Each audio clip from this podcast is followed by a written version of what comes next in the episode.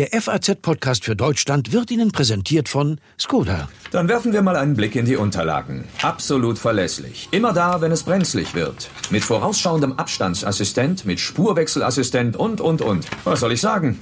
Herzlich willkommen in unserem Fuhrpark. So macht man als Firmenwagen Karriere. Der neue Skoda Octavia mit umfangreichem Sicherheitspaket. Sichern Sie sich jetzt attraktive Konditionen beim Skoda Geschäftsfahrzeugleasing. Mehr unter skoda.de slash flotte-octavia. Skoda. Simply clever.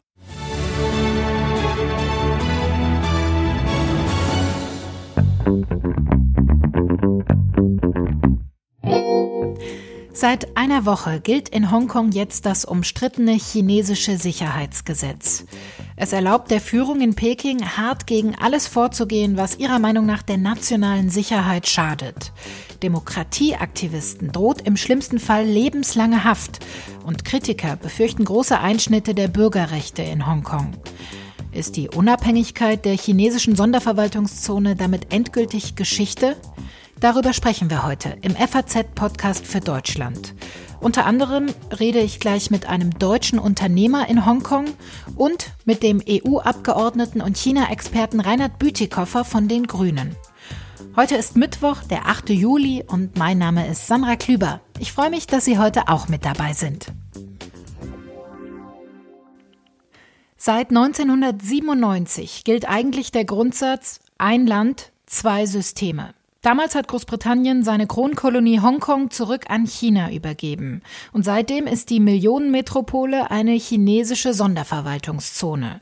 Sie hat also ein autonomes politisches und wirtschaftliches System, eine freie Presse, freie Rede. Ja, doch Peking versucht schon seit Jahren, diese Rechte einzuschränken. Welche Rolle dabei das neue sogenannte Sicherheitsgesetz spielt, will ich jetzt mit meinem Kollegen Hendrik Ankenbrand besprechen. Er ist China-Korrespondent der FAZ und mir jetzt aus Shanghai zugeschaltet. Hallo, Herr Ankenbrand. Hallo. Sie sind erst letzte Woche von einem ungeplant langen Hongkong-Aufenthalt nach Shanghai zurückgekehrt. Ja, so ist es. Äh, ich war in Hongkong und äh, dann hat aufgrund der äh, Corona-Pandemie China die Grenzen geschlossen, auch seine Grenzen äh, nach Hongkong. Und Ausländer, selbst jene, die über ein gültiges Visum verfügt haben und eine Wohnsitzerlaubnis in China, durften dann auf einmal nicht mehr zurück. Und das hat dann äh, bis äh, zur letzten Woche gedauert. Und seit, äh, seit Januar waren Sie dann in Hongkong, ne? Genau. Sie haben also die Entwicklung der letzten Monate in Hongkong direkt vor Ort auch miterleben können. Lassen Sie uns mal zu dem Zeitpunkt zurückschauen, als es das Gesetz noch nicht gab. Wie kam es denn dazu? Wie hat sich das angedeutet in den letzten Monaten? Naja, das hat sich ja gar nicht angedeutet in den äh, letzten Monaten, weil äh, Hongkong und China selbst ja auch voll auf mit der Bewältigung äh, der Coronavirus-Krise beschäftigt waren. Und am 22. Mai äh, zur Sitzung des Volkskongresses, der ähm, eigentlich im März schon hätte stattfinden müssen, äh, hat äh, die Führung in Peking äh, ziemlich überraschend äh, angekündigt, äh, dass sie ein äh, Sicherheitsgesetz maßgeschneidert für Hongkong erlassen wollen. Mhm. Man hat zwar generell immer damit gerechnet, dass so etwas kommt, aber als es in diesem Moment gekommen ist, äh, waren doch alle überrascht. Und äh, das ist wahrscheinlich auch der Grund, äh, warum China das ausgerechnet jetzt gemacht haben. Äh, der, die Gelegenheit ist günstig. Äh, Amerika, Europa, alle haben mit sich selber zu tun in der Viruskrise. Und in äh, solchen Situationen ist es leichter, äh, so ein doch äh, sehr äh, weitreichendes äh, Gesetz äh, durchzuboxen, äh, was äh, zwar für einen Aufschrei gesorgt hat äh, in der Welt, aber doch für relativ wenig Widerstand. Mhm. Was sind denn die wichtigsten Punkte des Gesetzes? Was sieht es denn genau vor? Das Gesetz äh, soll sozusagen die nationale Sicherheit Chinas schützen, was auch immer das ist. Das mhm. wird nicht genau äh, definiert. Äh, es gibt vier äh, Tatbestände. Das ist die äh, Subversion, dann äh, die Sezession, also sozusagen die Aufwiegelung anderer zum Separatismus. Dann äh, gibt es einen weiteren Tatbestand des Terrorismus. Mhm. Äh, damit ist zum Beispiel gemeint, wenn U-Bahnhöfe beschädigt werden, wie es im vergangenen Jahr passiert ist. Und dann gibt es noch einen äh, sehr unklaren vierten Tatbestand, die sogenannte Zusammenarbeit äh, oder Kollaboration mit ausländischen Kräften. Was bedeutet das denn jetzt ganz konkret für die Menschen in Hongkong?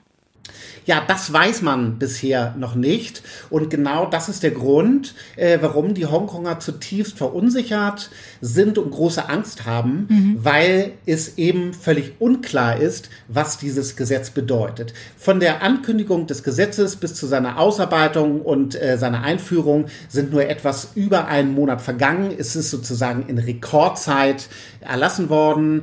Wenn man es ausdruckt, hat es äh, gerade mal äh, 48 Seiten. Das ist also nicht sehr lang.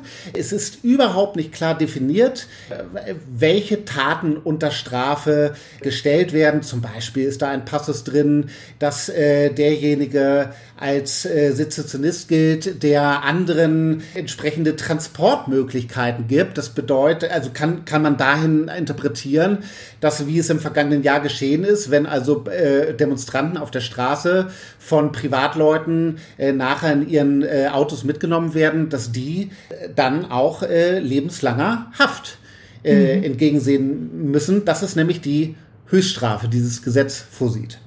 Das heißt, was bedeutet das denn für die Demokratie- und Protestbewegung in Hongkong? Ist der Protest in der Form überhaupt noch möglich seit Inkrafttreten des neuen Gesetzes?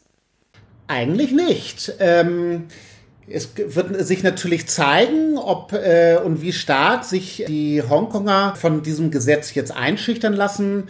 Aber eines ist klar, die äh, Polizei hat bereits am ersten Tag der Geltung des Gesetzes sehr hart durchgegriffen, hat Menschen auf der Straße auf Grundlage des Gesetzes verhaftet, die mhm. zum Beispiel Fahnen getragen haben, äh, wo drauf stand, äh, befreit Hongkong. Es wurde ein Mädchen verhaftet, 15 Jahre alt, was eine solche Fahne getragen hat. Äh, am äh, Freitag wurde äh, formal äh, Anklage erhoben. Äh, das erste Mal auf Grundlage des Sicherheitsgesetzes. Es betraf einen äh, jungen Mann, 23 Jahre alt, der auch eine Fahne getragen hatte mhm. und angeblich auf seinem Motorrad in eine Gruppe von Polizisten hineingefahren sein soll. Ist das auch der Grund, warum man jetzt vermehrt auch Menschen auf Bildern sieht, die leere Plakate hochhalten, um eben weiter ihren Protest deutlich zu machen, aber eben ohne politische Botschaft? Ja, das ist eine, äh, wenn es nicht so traurig wäre, eigentlich eine ganz lustige äh, Geschichte. Und zwar hat ein Mädchen, ein Teenager in der Nacht, äh, an dem das Gesetz zur Geltung gekommen ist, bei einem Protest auf der Straße ein weißes Plakat hochgehalten, auf dem gar nichts stand. Mhm. Und sie hat nachher dann erzählt, dass äh, sie das an einen Witz erinnert hätte aus der Sowjetunion, wo äh, Menschen auch äh, mit weißen Plakaten demonstriert hätten, auf denen gar nichts stand und äh, diese anscheinend dann trotzdem verhaftet worden äh, sind, weil die Polizei gesagt hat, wir wissen schon, was ihr eigentlich damit sagen wolltet. Mhm. Und diese, äh, dieses Beispiel hat Schule gemacht. Zum Beispiel am Montag gab es auch einen Protest am Einkaufszentrum, wo dann ein paar Dutzend junger Menschen äh, weiße äh, Zettel, DIN A4-Zettel sich vor die Brust gehalten haben und irrerweise hat die Polizei tatsächlich angefangen, auch diese Versammlung aufzulösen, hat begonnen, einzelne Menschen zu verhaften. Und dieser Witz, den das Mädchen erzählt hat, ist sozusagen Realität geworden. Das heißt, die Polizei geht mit aller Härte gegen die Protestbewegung vor. Wie hat sich denn aber die Lage auch für ausländische Journalisten verändert in Hongkong? Kann man da schon ein erstes Fazit ziehen? Ist Ihre Arbeit oder wird Ihre Arbeit auch von dem neuen Gesetz beeinflusst werden? Ja, ausländische Journalisten werden in dem Gesetz äh, ausdrücklich erwähnt im Artikel 54. Dort äh, heißt es, dass die Regierung äh, dafür sorgen soll, die ausländischen äh, Nachrichtenorganisationen äh, besser zu führen. Es ist nicht ganz klar, äh, was damit gemeint ist. Äh, auf jeden Fall ist die Befürchtung unter äh, den Hongkonger Journalisten, den ausländischen Korrespondenten sehr groß, dass nicht nur ihre Quellen, also die Menschen, mit denen sie reden, künftig in Gefahr sind, wenn sie sich kritisch äußern, äh, sondern dass künftig auch äh, Journalisten selbst gegen die nationale Sicherheit Chinas auf Grundlage dieses Gesetzes verstößen könnten. Wie schätzen Sie das denn ein? Machen Sie sich auch Sorgen, dass Ihre Arbeit dadurch auch eingeschränkt wird, Sie nicht mehr so frei arbeiten können wie bisher? Ja, es ist äh, wirklich kurios. Ähm, ich arbeite seit sechs Jahren in China als Korrespondent, äh, allerdings immer auf dem Festland. Und Hongkong war für uns Journalisten immer ein Lichtblick, mhm. äh, wenn wir dort äh, hin durften, dort arbeiten durften, weil dort Freiheit galt. Vor allen Dingen Meinungsfreiheit und jeder durfte dort äh, sagen, was er wollte und man konnte mit äh, Professoren, man konnte mit, mit Oppositionspolitikern, man konnte mit eigentlich jedem sprechen und das hat sich doch jetzt in der vergangenen Woche auf einen Schlag völlig geändert. Es kommt äh, mir fast so wenn ich jetzt äh, zurückgehe äh, nach oder zurückgegangen bin äh, nach Shanghai, dass hier mir eigentlich äh, weniger Gefahr äh, droht und meine Arbeit weniger schwierig ist, als es jetzt in Hongkong der Fall ist, weil in Hongkong die Lage so unklar ist.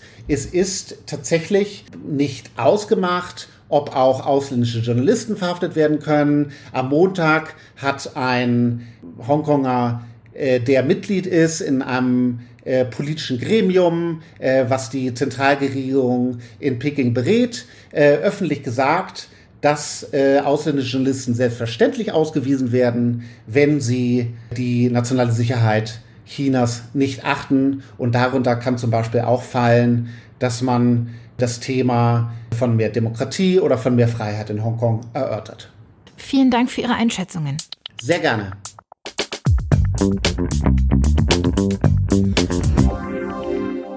Auch viele internationale Unternehmen sind besorgt über die Entwicklung in Hongkong. Der Bundesverband der deutschen Industrie zum Beispiel hat gesagt, dass die bisher zugesagten Rechte in Hongkong für europäische Unternehmen entscheidend sind. Ja, darüber spreche ich jetzt mit einem Unternehmer in Hongkong, mit Jürgen Kracht. Er lebt und arbeitet seit vielen Jahrzehnten schon in der Stadt und ist Vorsitzender einer Beratungsgesellschaft. Schönen guten Tag, Herr Kracht. Guten Tag. Sie leben seit fast 50 Jahren in Hongkong. Sie haben also wirklich viel von der bewegten Geschichte der Stadt miterlebt. Vom rasanten Aufstieg in den 70ern, die Rückgabe Hongkongs von Großbritannien an China 1997, die Regenschirmproteste 2014 und jetzt ganz aktuell auch wieder die Proteste gegen die Peking-nahe Regierung. Ja, und jetzt seit einer Woche leben Sie mit dem sogenannten Sicherheitsgesetz. Wenn Sie zurückblicken, wo steht Hongkong denn gerade? Als ich nach Hongkong kam 1970, gab es ähm, erhebliche Embargos der USA gegenüber China, mhm. die dann 1972 ähm, aufgelöst wurden. Dann gab es gut 45 Jahre exzellenter Wirtschaftsbeziehungen zwischen, sagen wir, dem Westen und China. Und dann haben wir seit etwa zwei Jahren wieder Handelsbeschränkungen äh, seitens der USA. Mhm äh, auch Zoll, Zollbeschränkungen. Äh, das heißt, wir äh, kommen also aus meiner Sicht aus, von einem Tal zu einem Berg und jetzt wieder zu einem Tal, was die Beziehung betrifft. Das, was jetzt Hongkong betrifft, ist, äh, äh, glaube ich, unzweifelhaft, dass Hongkong ein Teil von China ist und dass aber die, das, was in Hongkong passiert, vom Ausland schwer zu beeinflussen ist in der jetzigen Situation. Also das ist einfach eine Tatsache. Und das sehen wir vielleicht auch ein bisschen an den Äußerungen von Bundeskanzlerin Merkel vor ein paar Tagen, als sie zum Thema Hongkong gefragt wurde und da an sich sehr oder recht zurückgehalten geantwortet hat. Mhm. Welchen Einfluss hat das neue Gesetz denn auf Ihre Arbeit, auf die Arbeit von ausländischen Unternehmen in Hongkong? Äh, da ist im, zum gegenwärtigen Zeitpunkt, also heute am 8. Juli, ist es schwer, direkt eine Antwort zu geben. Es gibt Unsicherheiten, es gibt äh, ja, etwas, etwas negative Gefühle auch.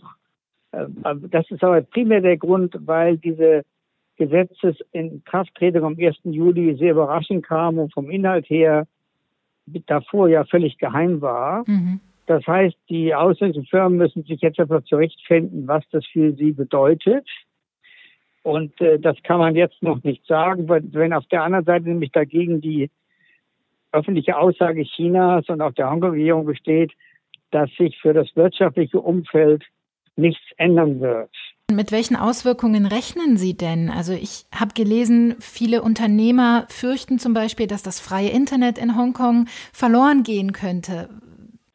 Ja, das sind natürlich wieder alles Reibungspunkte, die zu dem großen Bild gehören, nämlich dem Streit zwischen USA und China, der ja verschiedene Ursachen hat. Mhm. Und äh, wenn es also da Einschränkungen geben sollte, dann, dann ist es natürlich erstmal einmal enorm zu bedauern. Aber dann ist zweitens, Hongkong ist da das, äh, das Schlachtfeld, auf dem der Kampf zwischen USA und China sich abspielt, oder vielleicht auch zwischen A und äh, USA und äh, zwischen China und Europa. Mhm. Ähm, da, hat Hongkong an sich, äh, Hongkong ist der Notleidende, aber hat da null Einfluss drauf. Ähm, die aber nochmal für die Unternehmen, die hier tätig sind, die eben politisch nicht aktiv sind, sondern die sind ja hier um Geschäfte zu tätigen, sehe ich da im Moment äh, im, im geschäftlichen Bereich äh, keine Beeinträchtigung. Da gibt es äh, zwei Ausnahmen. Die eine Ausnahme sind äh, Finanzfirmen. Ähm, also die Frage, äh, was ist die Qualität der Informationen, die ich habe über Finanzmärkte? Mhm. Und das zweite Thema sind wahrscheinlich die NGOs in Hongkong, mhm. also die ausländischen NGOs. Also Nichtregierungsorganisationen. Ja, was die, so die deutschen Stiftungen, die es gibt, die, die Parteistiftungen, die in Hongkong angesiedelt sind. Mhm.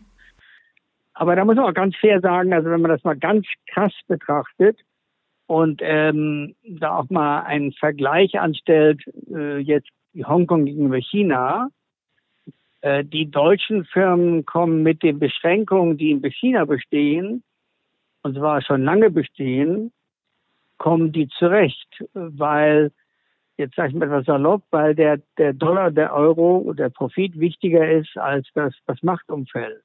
Es ist also ein bisschen relativ zu sehen. Aber für Hongkong trotzdem, wenn das jetzt so sich realisiert, dann wäre es ein, ein, ein Rückschritt. Wie blicken Sie denn in die Zukunft äh, mit Blick auf den Finanz- und Wirtschaftsstandort Hongkong? Also wir sind im Moment noch etwas äh, noch ruhig, weil, weil wir zu wenig wissen. Mhm weil äh, zu wenig Transparenz ist. Es gibt eine Reihe von Versprechen und Zusagen aus Peking und aus Hongkong.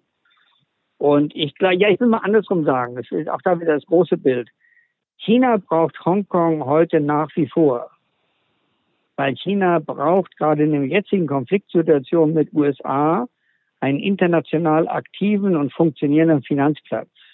Äh, der propagierte Finanzplatz Shanghai der wird Hongkong in den nächsten zehn Jahren meines Erachtens keine Konkurrenz machen. Aufgrund von zwei ganz einfachen Grundsätzen. Das eine ist die Konvertibilität der Währung. Mhm. Die ist in China nicht gegeben. Und zweitens das Rechtssystem. Also, dass ein Land wie China, das dermaßen Erfolge verzeichnet hat und auch aufstrebt, braucht einen internationalen Finanzplatz. Und damit eben und auch Hongkong. Und ja, da bleibt nur Hongkong, da gibt es keinen anderen Platz. Hongkong wird schon alleine im Interesse von China ein wichtiger Finanz- und Wirtschaftsstandort bleiben, sagt der Unternehmer Jürgen Kracht, der seit 50 Jahren sein Unternehmen in Hongkong betreibt. Haben Sie vielen Dank für das Gespräch. Vielen Dank und schönen Tag, Küber.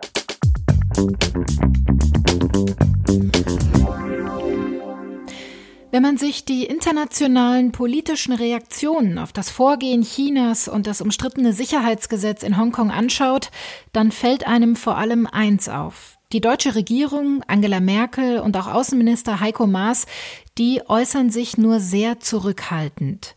Letzte Woche hat die Kanzlerin nochmal betont, dass die Beziehungen zu China wichtig sind und von strategischer Bedeutung. Ja, manche sprechen da schon von einem lauten Schweigen, wenn es um China-Kritik von Angela Merkel geht.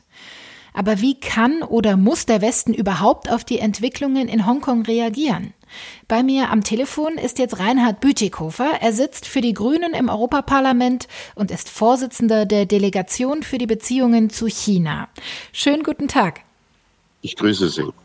Ja, hätten Sie sich denn mit Blick auf Hongkong deutlichere Worte von Angela Merkel gewünscht in den vergangenen Tagen?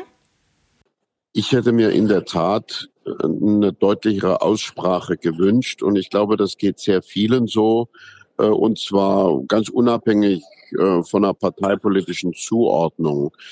Was da in Hongkong passiert, ist ein Ereignis von epochaler Bedeutung.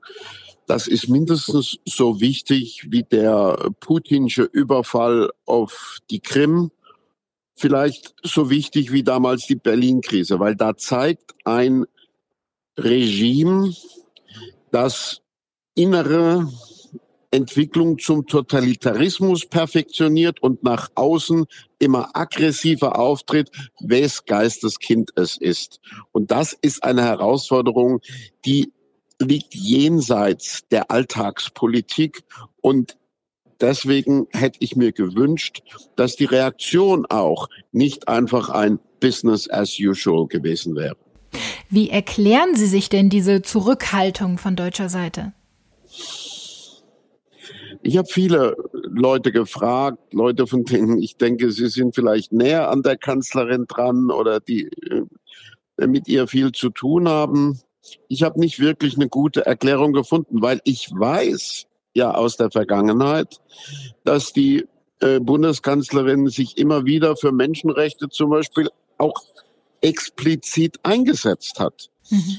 Deswegen hätte ich da auch was anderes erwartet. Aber vielleicht kommen mehrere Elemente zusammen. Ich vermute mal, dass es gewichtige Stimmen von großen deutschen Konzernen gibt, die zu viel wirtschaftlich Eier in den chinesischen Korb gepackt haben, die der Kanzlerin im Ohr liegen und sagen, sag bloß nichts, wir baden es aus. Ich kann mir vorstellen, dass die Kanzlerin vielleicht tatsächlich ein Stück weit äh, getäuscht ist von früheren Erfolgen ihrer China-Politik, die es ja durchaus gab. Und jetzt meint, wenn wir dasselbe, was wir immer gemacht haben, einfach weitermachen, nur noch länger und intensiver, dann wird das schon. Und ich glaube, das ist schwierig mit dem dicke Bretter bohren, wenn es gar kein Holzbrett ist, sondern Stahl. Mhm. Und zum Dritten habe ich manchmal den Eindruck, sie ist so empört und enttäuscht über den amerikanischen Präsidenten, dass dann im Vergleich der Xi Jinping nicht so schlecht abschneidet bei ihr, er eigentlich abschneiden müsste. Deutschland äh, hat ja jetzt im Juli auch die EU-Ratspräsidentschaft übernommen. Angela Merkel war heute bei Ihnen im EU-Parlament zu Gast und hat das Programm vorgestellt. Hat Deutschland Ihrer Meinung nach denn jetzt auch eine besondere Verantwortung innerhalb der EU auf internationaler Ebene zu den Entwicklungen in Hongkong Stellung zu beziehen? Ja, Frau Merkel hat China angesprochen in ihrer Rede mit ganz wenigen dürren Sätzen. Ich glaube, es waren nur zwei oder zweieinhalb. Mhm. Und äh, keine Richtung erkennen lassen. Ich weiß aber aus vielen Gesprächen, dass die Stimmung in Brüssel wesentlich kritischer ist, als man es aus der Bundesregierung hört. Mhm. Und äh, dass es Bemühungen darum gibt, möglich zu machen, dass die Europäer da mit einer gemeinsamen Stimme nicht nur sprechen, sondern auch gemeinsame Konsequenzen ziehen. Wie da gibt es viele Möglichkeiten. Das gibt viele Möglichkeiten. Das fängt an damit, dass man die Auslieferungsabkommen mit Hongkong, die es noch gibt, mindestens storniert. Man kann doch nicht in dem Moment, in dem äh, der Stadt ihre Freiheit genommen wird, äh, Menschen dahin ausliefern. Dann kommt dazu die Möglichkeit, dass man für äh, junge Leute, insbesondere Demokratieaktivistinnen, die äh, fliehen müssen, das Asylrecht anbietet. Es gibt wirtschaftliche Maßnahmen, mit denen man reagieren kann. Glauben Sie denn, dass ein solcher Druck von außen überhaupt Einfluss haben kann? Ja, nicht in dem Sinne, dass wir jetzt sozusagen äh, Herrn Xi Jinping oder seine, seine Truppe äh, davon überzeugen, dass sie fundamental eine andere Politik machen. Aber in dem Sinn, dass wir ihnen deutlich machen, wenn ihr in dieser Weise, wie ihr es jetzt gerade in Hongkong getan habt, gegen internationales Recht verstoßt, wenn ihr, wie wir es jetzt in verschiedenen Erzählungen aus Xinjiang erfahren, ein ganzes Volk brutal unterdrückt bis hin zur Unterdrückung äh, von Geburten äh, unter den Uiguren mhm. und die, die Menschen in Umerziehungslager steckt und in Zwangsarbeit steckt, dann wird das von uns nicht einfach achselzuckend quittiert, sondern dann wird da ein Preisschild dran gebunden. Ihr müsst damit rechnen, dass es eine Gegenreaktion gibt. Und ich glaube, das wird auch von Peking aus sehr aufmerksam äh, verfolgt werden, ob wir uns dazu aufraffen. Weil die nächsten Ziele einer aggressiver werdenden chinesischen Außenpolitik liegen ja schon auf der Hand. Im südchinesischen Meer legt sich China derzeit mit gleich vier anderen Anrainern an. Indonesien, Vietnam, Malaysia und den Philippinen. Im, in, wir haben den indisch-chinesischen Grenzkonflikt gesehen. Ähm, China ist äh, aggressiv gegenüber Japan im Umfeld der Senkaku-Inseln, gegenüber Taiwan und, und, und, und. Wir brauchen ein klares Signal, dass wir zu einer Solidarität von Demokratien gegenüber diesem Regime in der Lage sind. Sagt Reinhard Bütikofer, ich danke Ihnen und richte viele Grüße nach Brüssel aus. Danke Ihnen auch. Schönen Tag. Ja, und damit sind wir am Ende der heutigen Folge des FAZ Podcast für Deutschland. Ihr Feedback ist uns immer wichtig. Bewerten Sie uns also gerne in der Apple Podcast App. Ich freue mich, wenn Sie auch morgen wieder mit dabei sind, denn dann sieht die Welt vielleicht schon wieder anders aus.